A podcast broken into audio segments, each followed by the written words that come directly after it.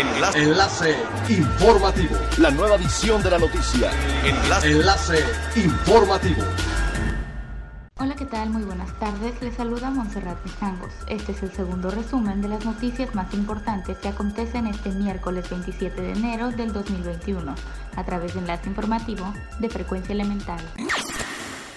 De conformidad con la normativa actualizada del Ministerio de Sanidad español, la Embajada de España en México a través de Twitter informó que se exigirá a los viajeros provenientes de México una prueba PCR contra COVID-19, con la antigüedad máxima de 72 horas a partir del 1 de febrero.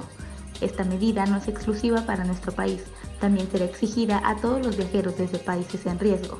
El gobierno español aclara que las agencias de viaje, las operadoras turísticas y las compañías de transporte aéreo o marítimo y cualquier otro agente de viaje deberá informar a los pasajeros de la obligatoriedad de la disposición. Asimismo, aclararon que los pasajeros que lleguen a España con su resultado negativo a COVID-19 deberán someterse a otra prueba en el aeropuerto antes de incursionar.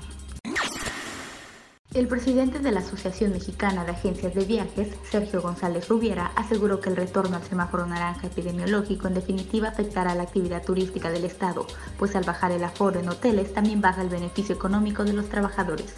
Pero además, este paso atrás puede afectar la percepción de Quintana Roo ante agencias mayoristas y potenciales turistas que pensaban visitar nuestros destinos en fechas futuras. Indicó que esta situación es un llamado de atención a la población en general, pues el gobernador Carlos Joaquín González ya había dado a conocer esta posibilidad y no se seguían los protocolos de salud que marcan las autoridades.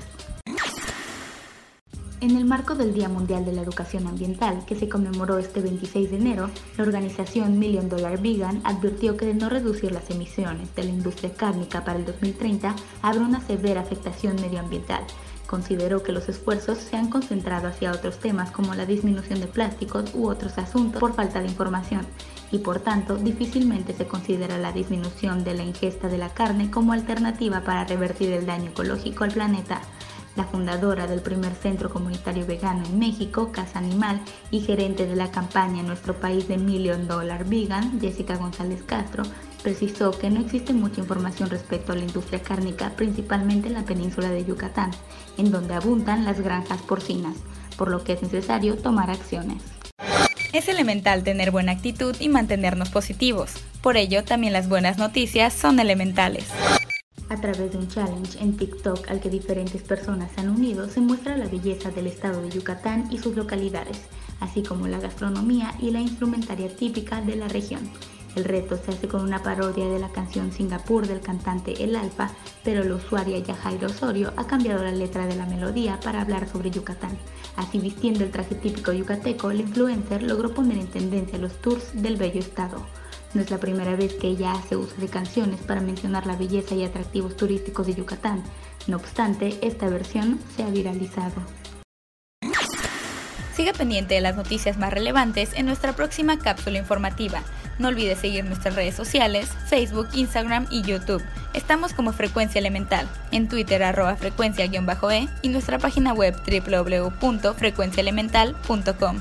Se despide Montserrat Mijangos y no olvide que es elemental estar bien informado. Enlace. Enlace informativo. La nueva edición de la noticia. Enlace. Enlace informativo. Es elemental que te conectes a nuestra frecuencia a través de www.frecuenciaelemental.com. Frecuencia Elemental. El cambio eres tú.